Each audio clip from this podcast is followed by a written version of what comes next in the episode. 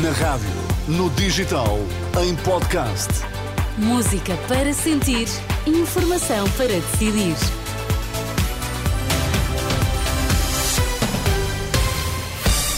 Notícias na Renascença, para já os títulos em destaque, Miguel. Cristina Pedra é a nova presidente da Câmara do Funchal, anúncio feito na última hora.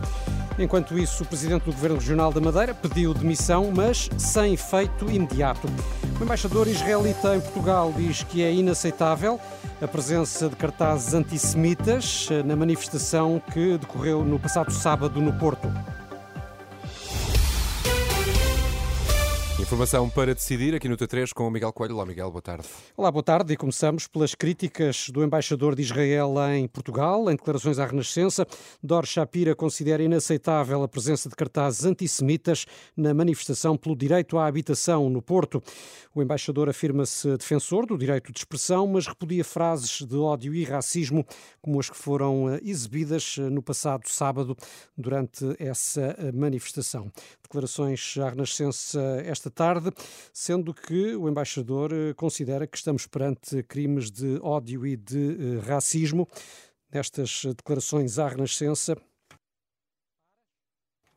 do embaixador Dor Shapira, representante israelita em Lisboa, começa então por referir que é inaceitável a presença desses cartazes.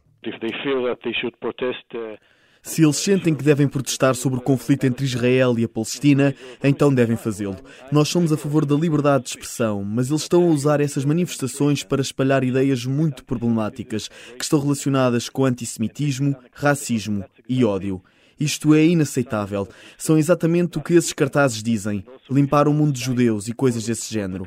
Isto tem de ser uma linha vermelha na liberdade de expressão. Numa das frases exibidas na manifestação, lia-se: Não queremos ser inquilinos de sionistas assassinos. Questionado pelo jornalista Vasco Bertrand Franco, o embaixador afirma que se trata de crimes, remetendo a questão para as autoridades portuguesas. Eu não sei, essa é uma questão para perguntar às autoridades. Eu acho que se alguém está a cometer um crime, e este é um crime de ódio, tem de pagar por isso. Mas isso é uma pergunta a fazer às autoridades. A Renascença contactou, entretanto, o Ministério Público e também o Ministério dos Negócios Estrangeiros para saber se serão tomadas diligências face a este caso. Aguardamos respostas. Na Madeira, Cristina Pedra vai assumir a presidência da Câmara do Funchal, há até aqui vice-presidente. Ocupa o lugar deixado por Pedro Calado, que renunciou ao mandato devido a suspeitas de crimes de corrupção. O anúncio foi feito esta tarde pela própria Cristina Pedra. Anuncio que assumirei a presidência da Câmara Municipal do Funchal. O Dr. Bruno Pereira será o vice-presidente. Os restantes vereadores manter-se-ão no executivo e em plenas funções. A doutora Ana Bracamonte, que era o elemento que se segue na lista de aplicação, aceitou assumir o cargo de vereadora da Câmara Municipal do Funchal. Os seus pelouros já estão definidos, mas só irei anunciá-los na próxima quinta-feira. Cristina Pedra, que vai então liderar a Câmara do Funchal, depois de o social-democrata Pedro Calado se ter admitido, na sequência da operação desencadeada na passada semana pela Polícia Judiciária. O agora ex-presidente da autarquia, bem como dois empresários, estão detidos por suspeita de vários crimes económicos, incluindo corrupção. Os três continuam a ser ouvidos esta tarde no campus da Justiça em Lisboa. E na Madeira, Miguel Albuquerque não resistiu às críticas e pediu a demissão do Governo Regional. Albuquerque, que também é visado na mesma operação da Judiciária. Miguel Albuquerque apresentou esta tarde a demissão ao representante da República na Madeira. Irineu Barreto aceitou, mas não tem efeitos imediatos. Aceitei a demissão do Sr. Presidente, mas ainda não demiti. Vamos ver os interesses da região e depois vamos tomar a decisão de acordo. Pode ser que seja ainda esta semana, pode ser que seja só depois do orçamento aprovado, se houver orçamento a aprovar. O que eu vos posso prometer é que quando houver um governo de gestão, eu iniciarei o processo da escutação dos partidos, tendo em vista a eventual nomeação de um governo ou não. Orçamento regional, como ouvimos, é uma das questões que uh, levam a que Miguel Albuquerque permaneça uh, no imediato na liderança do Governo Regional da Madeira. Nós temos aqui uma questão que eu acho que é uma questão que toda a gente percebe. Nós não podemos ter uma gestão por duodécimos no orçamento que tem neste momento no global contando o PRR, o novo quadro comunitário de apoio, são 2.170 milhões de euros.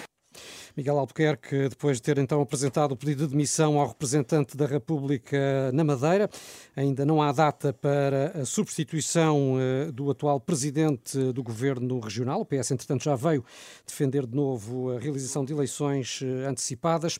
Connosco em estúdio temos a jornalista de política da Renascença, Manuela Pires, que tem estado a seguir os desenvolvimentos na Madeira. Manuela, boa tarde. Boa tarde. Miguel Albuquerque tinha anunciado na passada sexta-feira que hoje seria designado designado o seu substituto à frente eh, do governo regional. Afinal, parece que não é assim. Ele próprio vai continuar no imediato à frente do executivo madeirense. O que é que se pode adiantar? Até que ponto é que foram ou não cogitados nomes de eventuais substitutos? É desde sexta-feira e ao longo do fim de semana que foram falados vários nomes que poderiam suceder a Miguel Albuquerque na presidência do governo regional, mas o que é certo é que no encontro que durou cerca de uma hora, à hora do almoço, Miguel Albuquerque Albuquerque não levou, não apontou qualquer nome a Irineu Barreto. Albuquerque formalizou, isso sim, o pedido de missão. O pedido foi aceito pelo representante da República, mas Miguel Albuquerque não está ainda demitido. Irineu Barreto disse aos jornalistas que vai agora analisar a situação, tendo em conta os interesses da região. Miguel Albuquerque falou também na necessidade de se aprovar o orçamento da região, falou também nas verbas do PRR. Irineu Barreto, o representante da República, disse aos jornalistas no final deste encontro que quando houver um governo de gestão, vai ouvir então os partidos para tomar uma decisão.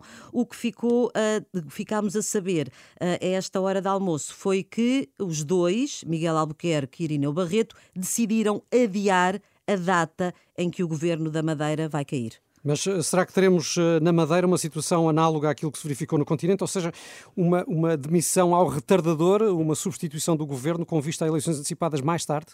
Pode ser isso que pode acontecer, é isso que muitos apontam como uma solução. A demissão pode ser apenas formalizada depois de ser aprovado o orçamento regional, que será já nos primeiros dias de fevereiro. E depois, Miguel Albuquerque pode manter-se até serem marcadas eleições. O PS defende eleições antecipadas. Nesta altura, o PSD e o CDS não têm maioria no Parlamento, estão dependentes da deputada única do PAN, Mónica Freitas, que já veio defender a aprovação do orçamento, que vai ser votado entre os dias 6 e 9 de fevereiro. Depois disso, diz Mónica Freitas, Miguel Albuquerque deve uh, abandonar uh, o governo regional, uh, diz que o PAN está pronto para ir a eleições, portanto, deve acontecer essa situação, é aprovado o orçamento e depois o governo fica em gestão. Há depois as datas para que possam ser marcadas eleições na Madeira, seis meses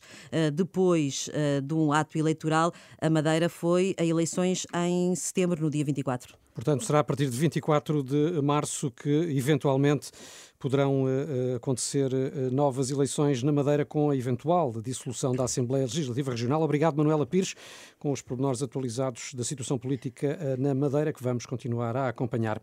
Ainda uma notícia do ténis, Renato, para dar conta de que Nuno Borges subiu ao lugar 47 do ranking ATP, é a segunda melhor posição de sempre de um português, isto depois de Nuno Borges ter alcançado os oitavos de final no Open da Austrália, o que lhe valeu então um salto de 22 lugares no ranking, que continua a ser liderado pelo sérvio Novak Djokovic, apesar de Djokovic não ter levado a melhor na final do torneio. Muito bem, toda a informação da Renascença, já sabe, está sempre em rr.pt. Passo por lá, são agora 5 e 9.